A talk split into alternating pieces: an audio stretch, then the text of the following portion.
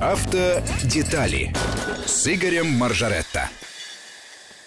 Здравствуйте, у микрофона Евгений Яковлев э, в студии Вести ФМ и на удаленной связи Игорь Маржарета, автоэксперт, ведущий программы «Автодетали». Игорь, приветствуем. Приветствую всех. Связь отличная. Все сидят по домам, самоизолируются, ну и слушают, естественно, радио Вести ФМ. Возможно, скоро все отвыкнут просто от автомобилей, потому что сейчас э, вводятся ограничения. Напомню, что с 15 апреля э, просто так даже выехать из дома будет нельзя. Нужно будет оформить специальный пропуск либо для поездки на работу. Я говорю о Москве, да, в других регионах по-другому. Москва и область 15 апреля переходит на такой режим. Нужно будет получить электронный пропуск, э, и только с ним можно ездить на работу. А, в магазин, в аптеку, ну и по каким-то личным делам, например, на дачу. Да, действительно, достаточно строгий э, пропускной режим вводится в столичном регионе. Это э, решение одновременно было принято мэром Москвы и губернатором Московской области. И с понедельника, то есть завтрашнего числа, у нас э, будет уже начинаться выдача этих самых пропусков, а, соответственно, с 15 числа их уже будут требовать. Насколько я знаю, уже сейчас на въезде в Москву стоят посты ДПС, и э, сотрудники останавливают автомобили с э, не московскими и не подмосковными номерами и пока не штрафуют никого, но э, интересуются, а зачем вы едете, куда вы едете, а вы знаете, что у нас режим самоизоляции. Раз говорю, наказаний пока, насколько я знаю, не применяют в массовом порядке, хотя единич, единичные случаи были уже и в регионах, и в Московской области, и в Москве, э, но э, надо быть готовым к тому, что со среды уже без документа соответствующего выехать из дома просто так в магазин или просто так э, на прогулку не получится. Ну и сейчас, э, конечно, большинство торговых центров закрыто. Я имею в виду, что любителям шопинга придется даже если они куда-то выйдут, э, отправиться в Освояси, потому что ну, все магазины одежды, косметики, парфюмерии, да, там что-то такое, все позакрывалось. Я э, на вопрос э, жены своей, она говорит, а могу ли я выехать, например, в гипермаркет, который у нас есть недалеко? Я говорю, гипермаркеты-то работают и будут работать однозначно, но я вот нисколько, ни на э, минуту не сомневаюсь, что пост полицейский будет как раз не только на въезде-выезде э, в столицу или в Московскую область, а еще у крупных таких точек притяжения, у тех самых гипермаркетов, супермаркетов, куда люди э, стекаются за продуктами, а кто-то просто так, потому что ну, скучно дома сидеть. Ну вот эта категория как раз она самая опасная, потому что э, без повода можно заразиться, выйти из дома без повода и заразиться коронавирусом, и при этом еще заразить своих э, близких. И дай бог, если это обернется легкой формой болезни. А, так что оставайтесь да, дома, да, оставайтесь дома, слушайте Вести ФМ, особенно с э, программы с Игорем Маржарета, наиболее интересная и близки э, всем тем, кто не, э, не смыслит свою жизнь без руля коронавирус накладывает свои отпечатки и на водителей, и на производителей. Что сейчас происходит в мире автопроизводства? Э, в мире автопроизводства происходят не такие плохие вещи, как мы думали. Во всяком случае, э, с завтрашнего дня начинает работать и АвтоВАЗ, который приостанавливал свою работу, по-моему, на две недели. Начинает работать завод «Автотор» в Калининграде. Э, начинает работать КАМАЗ в набережных Челнах и УАЗ. То есть крупные российские производители, в принципе, уже начинают работать после карантина. При этом говорят, что все предприятия были очень э, тщательно продезинфицированы, все меры санитарно-эпидемиологические были проведены. Ну и э, во время работы тоже, соответственно, э, будут соблюдаться все правила, которые налагает на нас эпидемия, то есть будут там и периодически обрабатываться все рабочие места, все места хранения деталей и так далее. То есть сейчас понятно, что спрос на автомобили лавинообразный нас не ждет, поэтому предприятия будут работать не в полном объеме, и, наверное, можно между сотрудниками сборочной бригады установить там расстояние в 2 метра, условно говоря, а не сидеть, что называется, друг у друга на голове, когда конвейер идет с полной скоростью. Сейчас, конечно, полной скорости не будет, и э, в правительстве достаточно активно сейчас обсуждают меры помощи и автопрому, и авторынку, потому что, ну, допустим, через 2-3 недели когда карантин будет такой массовый отменен, промышленность станет перед проблемой спроса на автомобили совсем будет небольшой. Я так подозреваю, что апрель будет просто катастрофичный. Пример тому страны Европы или Китая, где в разгар карантина продажи падали до 80% автомобилей. У нас сейчас, хотя заводы заработают, например, не работают в большинстве регионов дилерские центры. И автомобиль можно купить только удаленно, а получить его э, только когда, э, собственно, э, это будет разрешено, когда отменят строгие меры карантина. Э, и достаточно интересно, и сейчас обсуждаются предложения и в правительстве, и предложения, направленные в правительстве, тоже интересные. Ну, во-первых, для покупателей предлагается в ближайшее время расширить действие э, программы льготного автокредитования. Сейчас работают две программы. Первый автомобиль и семейный автомобиль, по которым можно купить автомобиль в кредит со скидкой 10%, но только при условии, если вы подходите под эту программу. То есть, или это первый автомобиль в семье, или у вас в семье двое маленьких детей. Э, соответственно, предлагается расширить эту программу и э, повысить стоимость автомобиля до 2 миллионов рублей. И э, выдавать эти льготные кредиты Минпром уже предлагает для семей с одним ребенком, а дилеры говорят, давайте, по примеру кризиса 8 и 2014 года, давайте включим в эту возможность купить всех, кто хочет купить автомобиль, мы готовы поддержать. Ну, а почему бы нет сейчас? на этом этапе, хотя бы там на какой-то период, э, например, там полгода. Да, я считаю, что это очень нужная мера, и так делают во всем мире. И э, тут же никакой благотворительности на самом деле же нет. Тут, тут же э, чисто экономический расчет. Если человек покупает автомобиль, это крутится такое колесико, и, э, и от него крутятся и другие колесики, потому что это и налоги пойдут в казну, и завод автомобильный работает, и страховая компания работает, и нефтеперерабатывающий завод работает, на АЗС бензин продает, и шины выпускаются и так далее. То есть э, такой э, от, работ, от продажи одного автомобиля наступает, как говорят экономисты, такой кумулятивный эффект, что любой вложенный государством в эту поддержку этого рынка рубль дает эффект в 3 рубля. Поэтому вот такие меры предлагаются. Собственно, предлагаются меры поддержки самих автопроизводителей. Это уже инициатива Минпромторга. Они предлагают утилизационный сбор – Э, отложить его уплату э, как минимум до конца года. Э, это, конечно, очень хорошо, но, с другой стороны, сами автопроизводители считают, что нужно отложить несколько очень тяжелых для самих автопроизводителей правил до момента, когда страна начнет выходить из кризиса. Ну, например, предлагалось утилизационный сбор взимать в зависимости от уровня локализации. Сейчас, говорят автопроизводители, нам, не, честно говоря, не до локализации, нам бы выжить просто самим в этих условиях. А локализацией мы займемся, конечно же, после того, как э, хоть как-то восстановится и промышленность, и экономика. То есть вот какие-то такие предложения, которые очень важны, очень нужны. Еще раз говорю, это не благотворительность. Это реальная э, такая экономика, которая просчитана во всем мире. Мне в Минпромторге сами э, чиновники об этом говорили. Ну, к сожалению, говорят на одно, а решение принимается не слишком быстро и не всегда такие, как хотелось бы. Я хочу заметить, что еще в наших программах в январе мы говорили о том, что наблюдается падение спроса. Еще коронавирус только-только э, начинал захватывать э, Ух, Ухань в Китае. Э, и то есть до нас он еще не добрался, уже, но все равно уже тогда были э, налицо проблемы у автопрома. Да, это совершенно верно. Но вот с тех пор э, все заканчивается какими-то редкими заявлениями. А хорошо бы было бы вот это сделать. А давайте подумаем, вот, чтобы сделать. Я считаю, что решения такие принимать надо сразу и не откладывая в долгий ящик.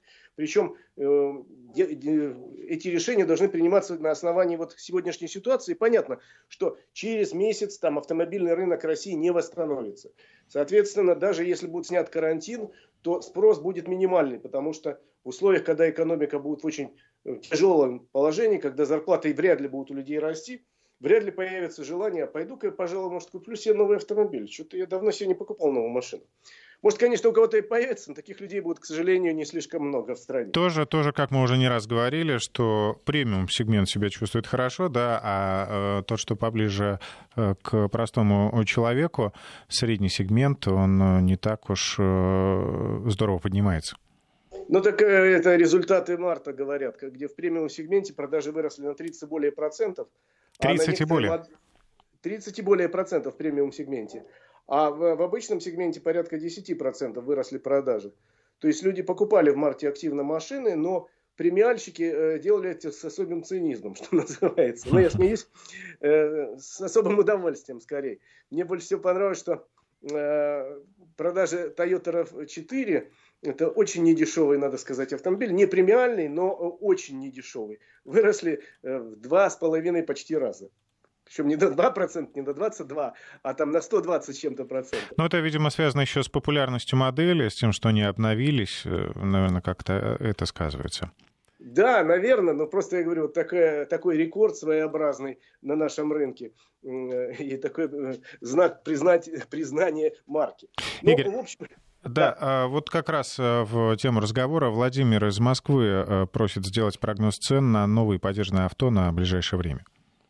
Ну, смотрите, мы должны понять, э, какой будет курс рубля по отношению к доллару и евро. Пока у нас, насколько я знаю, курс что-то порядка 73 в связи с тем, что наше правительство договорилось со странами ОПЕК э, о том, что будет сокращен, э, это серьезная тема, сокращен выпуск э, производства нефти добычи нефти, то можно предполагать, что э, немножко еще чуть-чуть улучшится курс рубля, ну, допустим, до 70. Но все равно было 60, стало 70. Уже считайте, э, плюс там получается 12-13% э, изменился курс. Настолько подешевел рубль. Соответственно, можно предполагать, что на 12 эти самые 13% должны подорожать все автомобили, причем те, которые импортируются в страну, ввозятся, они однозначно сразу должны подорожать. А те, которые производятся в стране, поскольку есть собственная локализация, будут тоже дорожать, но не на 12%, а поменьше. В результате, я думаю, в лучшем случае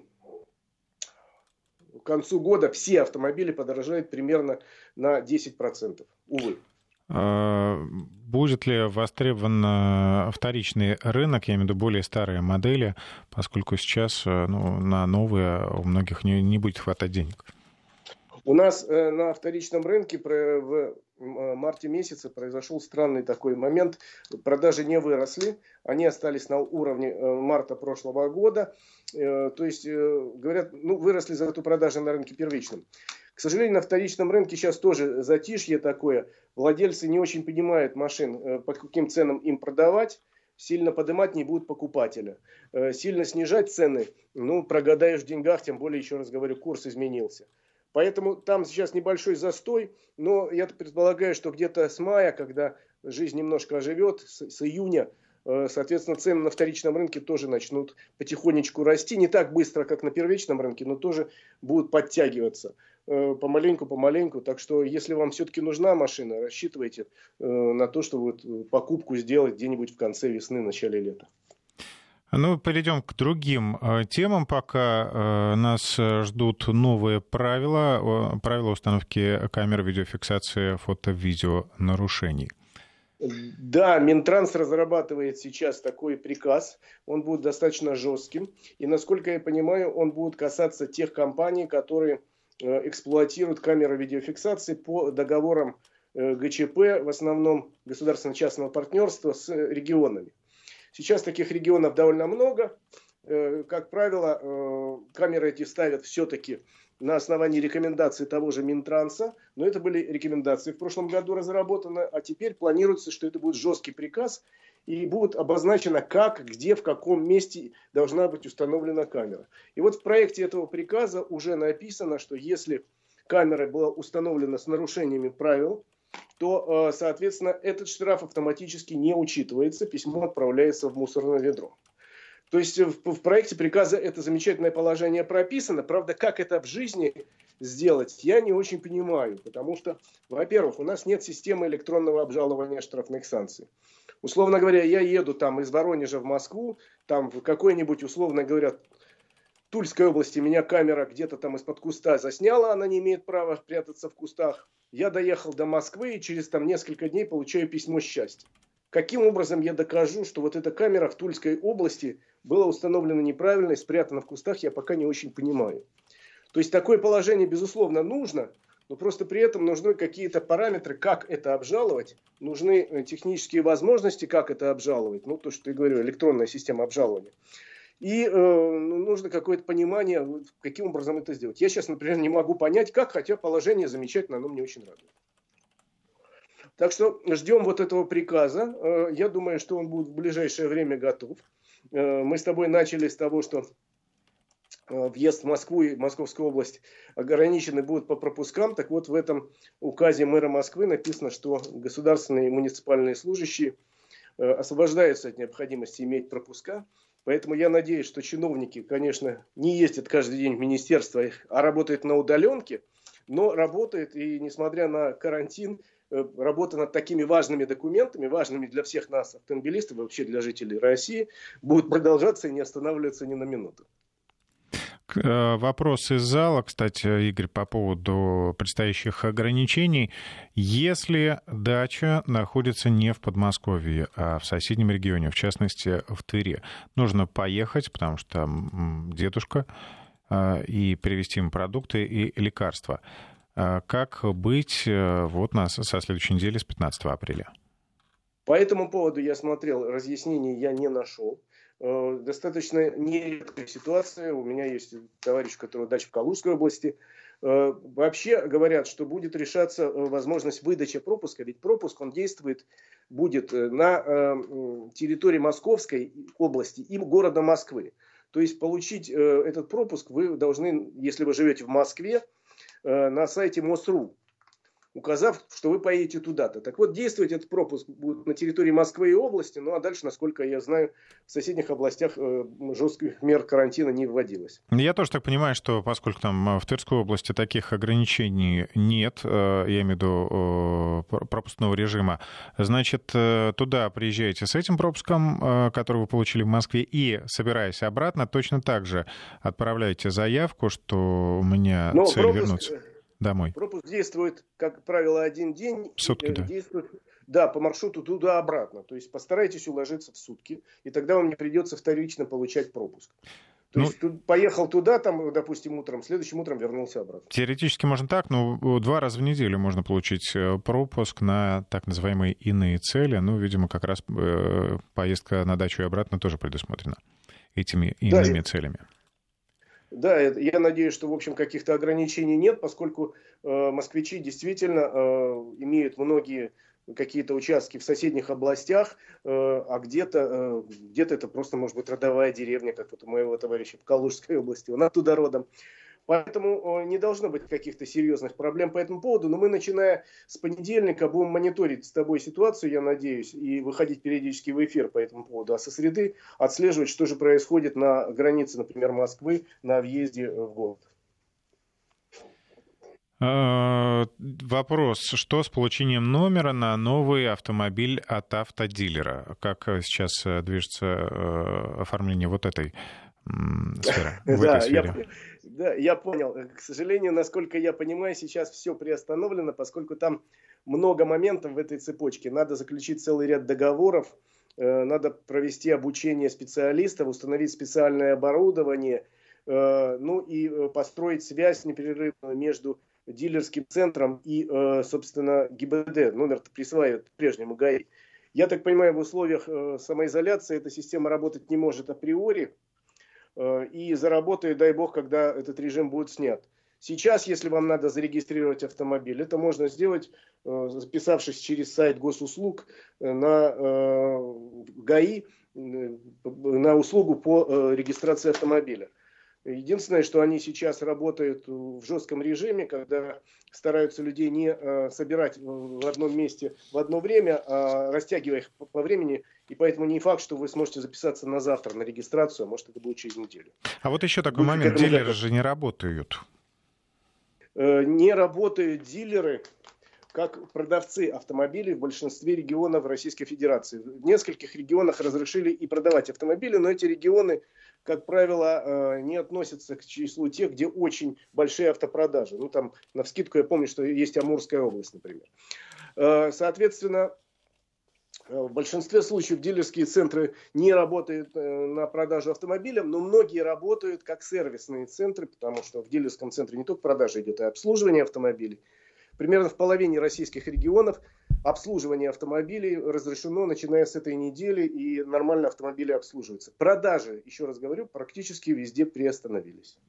А, еще несколько сообщений э, по поводу региональных ограничений на въезде в города в Нижегородской области. Полиция останавливает, интересуется, зачем едем.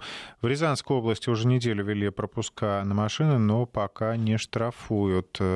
Эм, вопрос, э, нужен ли пропуск для дальнобойщика. И вот, кстати, от другого человека тоже вопрос от дальнобойщика. В нынешней ситуации соблюдение личной гигиены жизненно важно. Почему на наших трассах закрыты сан-комнаты, душ, туалет? Мы ввозим экономику России неопрятными и грязными. Посодействуйте в открытии. Это, кстати, очень важно и непонятно, почему это произошло. Э, ну, у нас любят перестраховываться, часто закрывают то, что не надо закрыть. Закрыть все. Вот, вот лишь бы э, лишь бы отметиться, лишь бы доложить, что мы все, все сделали, все закрыли, а нужно ли это было или не нужно. Вот как раз проблема и возникла. Я не думаю сейчас, что очень большой поток транспорта по дорогам России идет, в том числе и грузового, но он идет. И он необходим для жизнедеятельности страны, ну, как, я не знаю, как кровь. Поэтому странно, что это все ограничивают. Я не знаю, чем я могу посодействовать, но хотя бы мы с тобой вместе можем обратиться там, к чиновникам и сказать, ребята, вы подумайте, каким-то образом надо наладить эту тему. Ну, действительно, все-таки дальнобойщики это люди, и им действительно нужны комфортные условия. Это э, такие же, как у любого чиновника дома. Конечно же. А, сообщение от Марины. Всех прибывающих в Рязанскую область обязали к самоизоляции на 14 дней. Э, это с 5 апреля. Губернатор Рязанской области Николай Любимов распорядился ввести дополнительные ограничения. Ну, надо проверить. Я не знаю, э, действуют ли эти ограничения до сих пор. Э, надо уточнять. Но на всякий случай перед поездкой, если вы действительно собираетесь в Рязанскую область, уточните всю информацию. Ну и в любой другой российский регион, потому что ситуация меняется. К сожалению, она, она усложняется усложняется, и э, ограничительные меры новые могут быть введены в любую минуту. Мы сейчас сделаем паузу во второй программе, э, во второй части нашей программы «Ей уж 50», юбилей легенды. Через несколько минут узнаете все подробности сразу после выпуска новостей. Автодетали с Игорем Маржаретто. Итак, вторая часть программы «Автодетали». Как мы анонсировали, юбилей и легенды. О ней мечтал каждый советский гражданин. И даже сейчас у нее есть свои преданные фанаты. Игорь, кто это? Или что? Это, авто, это автомобиль ВАЗ-2101, он же «Копейка». Э, официально 19 апреля 70 -го года, то есть 50 лет назад, в Тольятти было собрано первые шесть машин причем э, это, скорее всего, легенда. Дело в том, что э, реально все-таки выпуск автомобилей стартовал в августе месяце, когда заработал конвейер в августе 70-го. Просто, э, если кто помнит, 22 апреля 70 -го года, 1970 года, весь советский народ в едином порыве праздновал столетний юбилей вождя мирового пролетариата Владимира Ильича Ленина. И считалось, что нужны какие-то подарки от трудовых коллективов. Вот такой подарок – готовил Волжский автозавод, который должен был выпустить самый массовый советский автомобиль «Копейка». Но не успели, что называется, и все-таки к 22 апреля собрали первые шесть машин. Ну, как-то отметили. Вручную, вручную, э, не на конвейере. Это машины были собраны из итальянских комплектующих и Дальше их судьба неизвестна, но, судя по всему, на этих э, шести машинах отрабатывали технологии, их заново разбирали, собирали, как автомат Калашникова.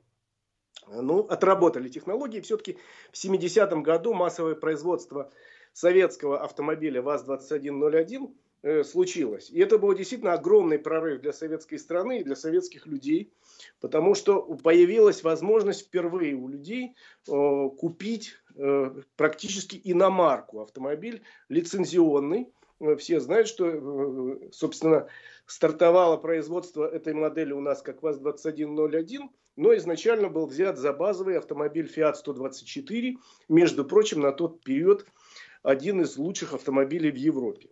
Я, собственно, хочу, наверное, две программы посвятить этой дате, эту и в следующее воскресенье, потому что хочу рассказать о многих вещах, о которых многие не знают, скажем так или какие-то э, рассказать о неких мифах и насколько они действительно были имели место быть. Уважаемые ну, слушатели, вы понимаете, вот насколько, насколько велик масштаб, да, вы э, как-то э, так небрежно отзывались, копейка, а такой автомобиль, который прожил 50 лет, и сейчас можно найти живые э, экземпляры, да, и... довольно много живых. Их же было выпущено, между прочим, классических моделей «Жигулей», самых разных, от начиная ВАЗ-2101 до Э, последний на, на конвейере выпускался ВАЗ-2104 в Ижевске и ВАЗ-2107. Их выпущено э, только в российской, э, только в Советском Союзе почти 19 миллионов.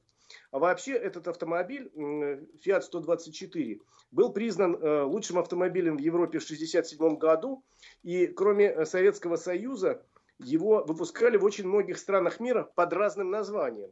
Он очень популярен был везде. Он выпускался Э, в Италии, э, естественно, он выпускался в Испании под названием Fiat 124, он выпускался в Польше под названием Fiat 125P, польский, то есть выпускался он, между прочим, в Турции как Тофаш 124, и я нашел тут очень интересный э, исторический факт, что оказывается такая замечательная автомобильная компания Kia в свое время производство автомобилей Kia Э, началось с лицензионной модели Fiat 124. Это был первый легковой автомобиль марки Kia, выпущенный в Южной Корее.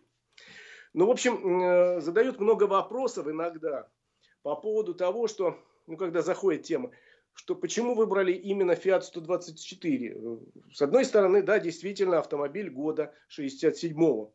С другой стороны, он уже достаточно считался на тот момент – конструкция устаревшая, потому что он был заднеприводный, а уже потихоньку мир пересаживался на э, автомобили с передним приводом, в том числе такие были и в модельном ряду компании Fiat.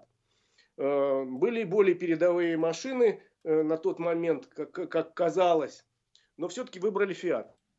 Fiat.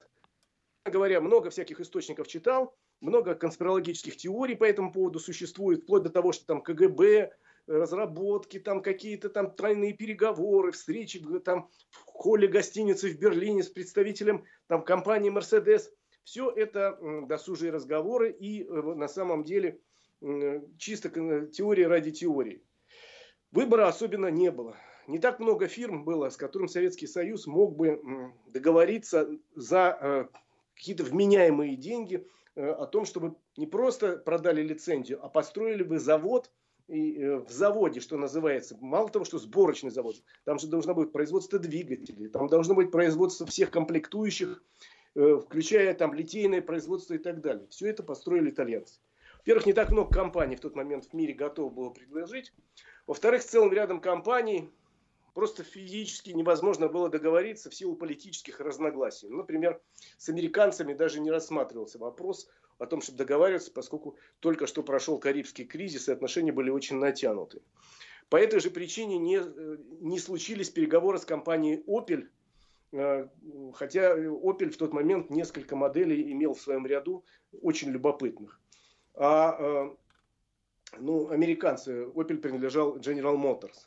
И э, переговоры в основном велись только с Фиатом, в силу того, что у нас в тот момент у Советского Союза сложились очень хорошие отношения с Италией. Э, в Италии очень сильны были профсоюзы, в Италии очень сильна была коммунистическая партия, и в Италии в этот момент проходили массовые забастовки. Они продолжали в течение нескольких лет.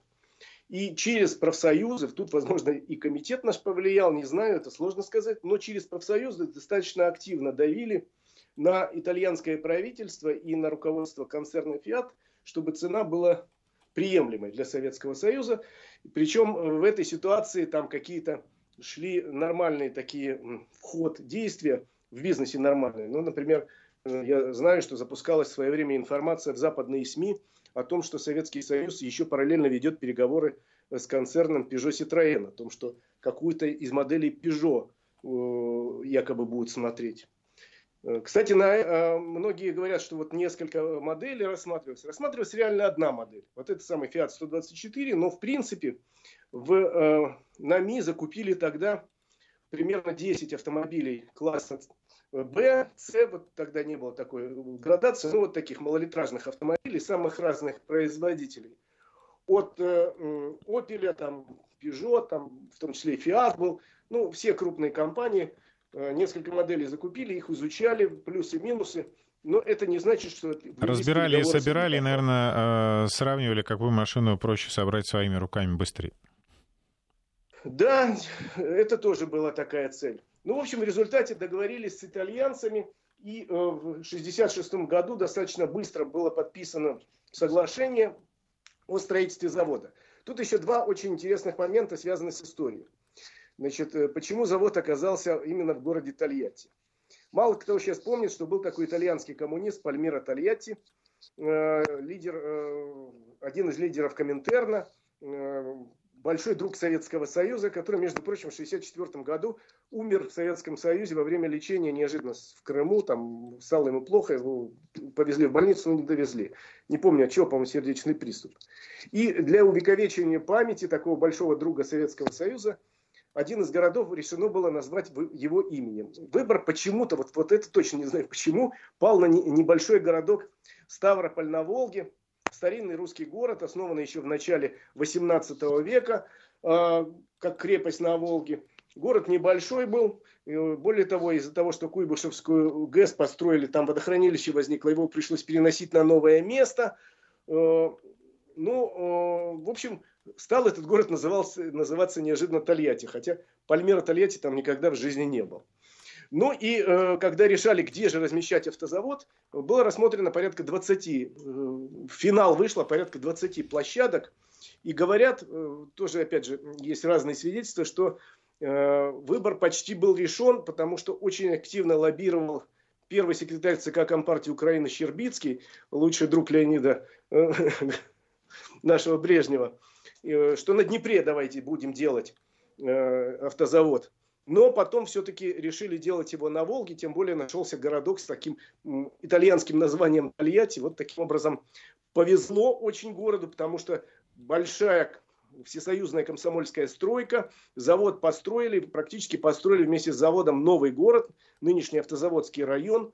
И если Ставрополь там в середине 60-х годов был захолустным городишком с населением 30 тысяч человек, то сейчас это город с населением под 800 тысяч человек, один из мировых центров автомобилестроения, между прочим. Так что повезло очень э, Тольятти, что его так вовремя назвали в честь покойного итальянского коммуниста. Кстати, Пальмера Тольятти одно время, он из Турина сам, пытался руководить автомобильной промышленностью. В 20-е годы, когда в Италии после э, Первой мировой войны, в начале 20-х годов была разруха, власть взяли профсоюзы, и в том числе в Турине профсоюзами руководил Пальмира Тольятти. Они выгнали владельцев завода «Фиат» и взяли сами руководить этим заводом. Через год все заводы остановились, Пальмира Тольятти тихо и молча ушел, владельцы вернулись, и, собственно, итальянское производство автомобильное таким образом сохранилось. То есть в историю автомобилестроения вошел город Тольятти и Пальмира Тольятти, который пытался э, фирму «Фиат» угробить э, своими неумелыми экономическими какими-то действиями. Но не смог, слава богу.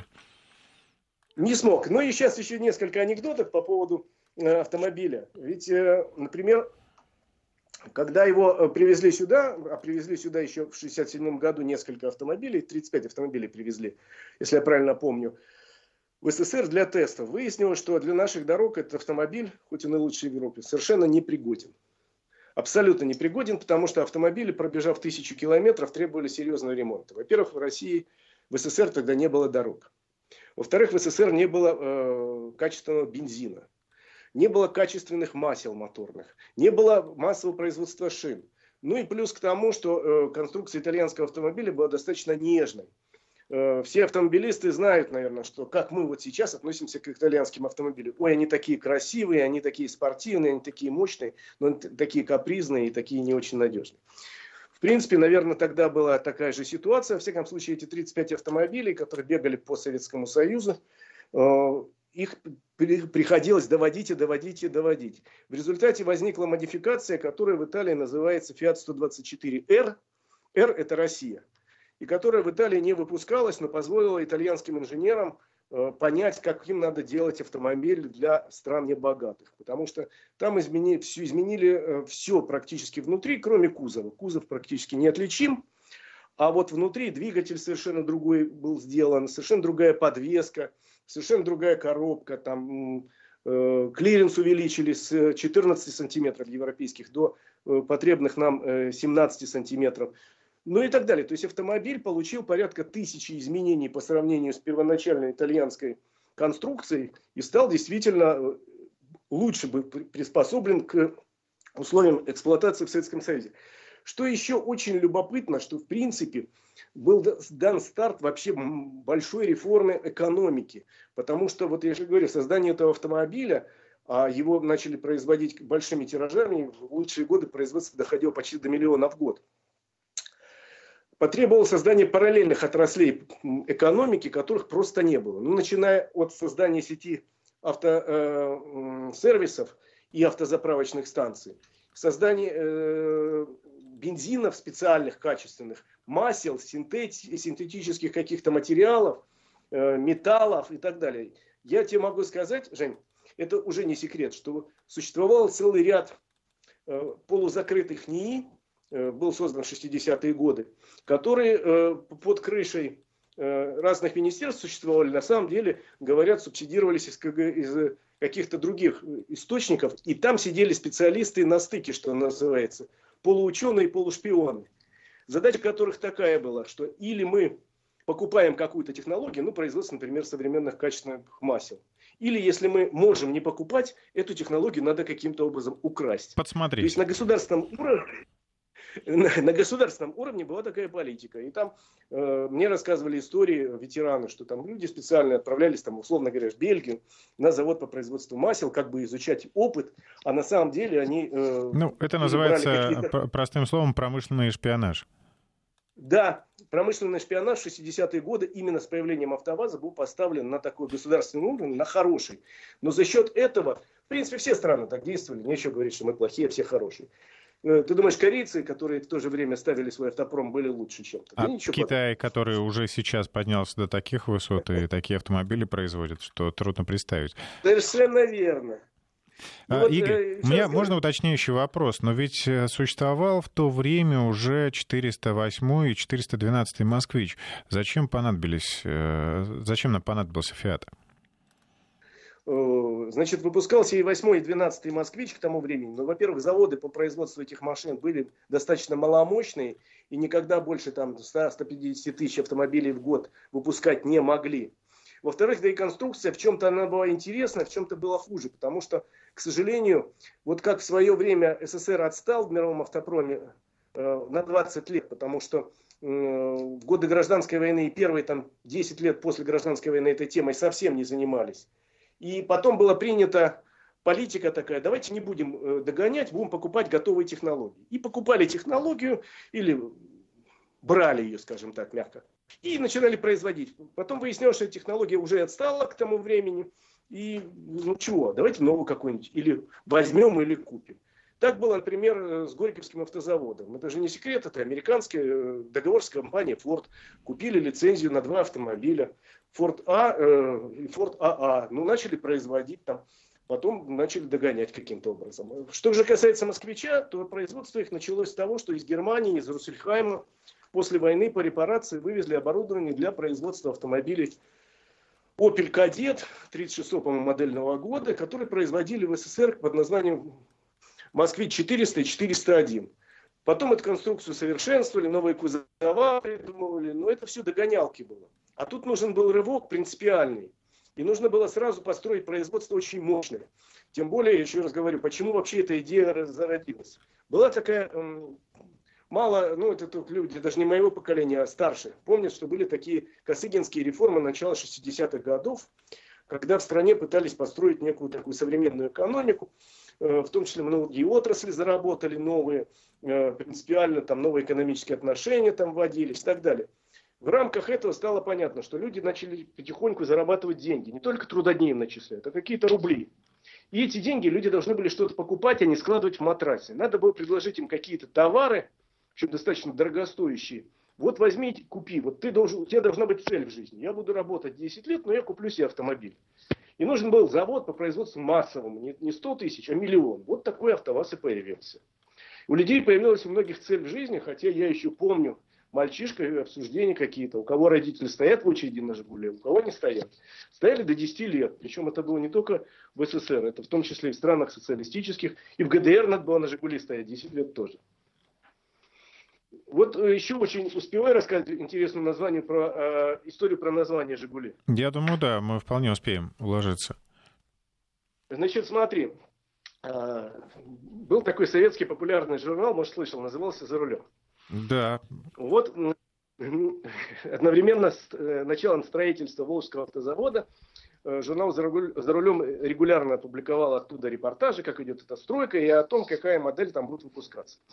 И, собственно, тогда была запущена впервые, наверное, в истории э, акция «Давайте придумаем название новой машины». Значит, участвовало какое-то чудовищное количество людей. Я помню, что в конечном итоге комиссия отобрала примерно полторы тысячи названий, среди которых были и странные, были очень такие политически грамотные, типа модель должны были назвать «Ленинец», ну, к столетию уже дедушки Ленина планировали выпустить, или «Вил» Владимир Ильич Ленин – там много дурных названий было таких политических, но были и какие-то такие человеческие, типа там «Сокол». Э, я, мы, их очень много. Я когда смотрел список, просто обалдевал. Были Почему никто не назвал машину «Ласточкой»? Было такое предложение. Было. Но, в общем, что я тебе хотел сказать, что в конечном итоге в финале оказалось, как ни странно, два названия. Одно название это было э, «Лада», а второе «Жигули». Значит, причем с небольшим перевесом победило название «Лада».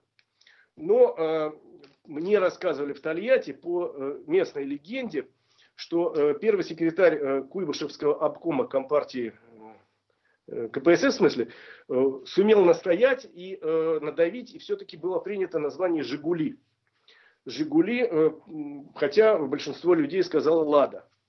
Но, ну и начали выпускать «Жигули». Понятно, почему «Жигули». Это Жигулевские горы, они находятся через Волгу от Тольятти.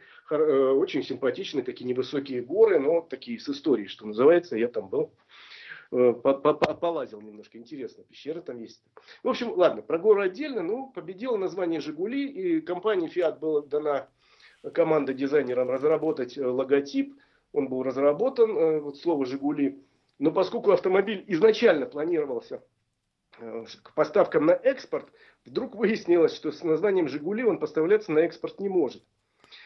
Потому что э, в французском, итальянском и еще целом ряде э, языков он очень созвучен с названием «Жигало». Жигало, ну, для машины очень какое-то странное название, согласись. Ну, в общем, поэтому... в современном мире, мне кажется, было бы очень даже появление никого бы не удивило такого названия. Вот, и э, поэтому э, тут же принято было параллельное решение, что автомобиль называем на экспорт «Лада», и он э, поставлялся как «Лада», а э, для внутреннего рынка он будет «Жигули». Э, ну и был «Жигули», поэтому было название, э, если у модели название было «Копейка», то в целом называли как-то «Жига» там в народе, ну по-всякому. Ну, честно говоря, слово «Жигули», оно хоть красивое, но оно для названия этого автомобиля изначально не очень подходило. И поэтому еще где-то в районе 2000 года на АвтоВАЗе было принято решение от названия «Жигули» полностью отказаться и э, перейти на название «Лада». И на сегодняшний день все автомобили, которые производятся э, на Волжском автозаводе, они называются «Лада» и дальше имеют свое собственное название. А «Жигули» – это название относится к автомобилям классического, так называемого семейства, это задний привод имеется в виду. Кстати, еще раз говорю, если копейки, собственно, самой копейки было произведено э, почти 2 миллиона 700 тысяч штук, то всех автомобилей классического семейства с задним приводом было произведено почти 19 миллионов э, в России, э, кроме того, что производство было еще в целом ряде стран, собирали эти автомобили. До последнего времени, например, собирали их и в Казахстане, и в Египте, между прочим спрос был на эти машины вполне себе стабильный. Кстати, очень хорошо автомобиль продавался не только в странах э, Восточной Европы, в социалистических странах, а еще с начала э, где-то 74 года, когда в самой Италии производство автомобиля э, Fiat 124 было прекращено, автомобили начали продавать и в Западной Европе, и в Латинской Америке. По всему миру продавали очень неплохо, даже в том числе варианты с правым рулем. Но брали эти автомобили в первую очередь тем, что наши демпинговали с ценой. э, такой автомобиль стоил дешевле, чем, условно говоря, любой Volkswagen или Renault или там какой-нибудь Chrysler. Любят у нас копейку. На э, наш портал пришло множество сообщений, восхваляющих этот автомобиль. Ну, конечно, это все э, такая теплая теплые ностальгические такие воспоминания, да, э, хотя э, в нашем современном мире этот автомобиль, конечно бы, не выжил. Выживают только те экземпляры, которые еще достались нам 70-х годов. Ну что, Игорь, я напомню, что ты пообещал продолжить эту историю, так что в следующем воскресенье, да, обязательно слушайте эфир. На этом мы э, вынуждены распрощаться. Спасибо, Игорь Мажорете. Это была программа, программа «Автодетали». «Автодетали»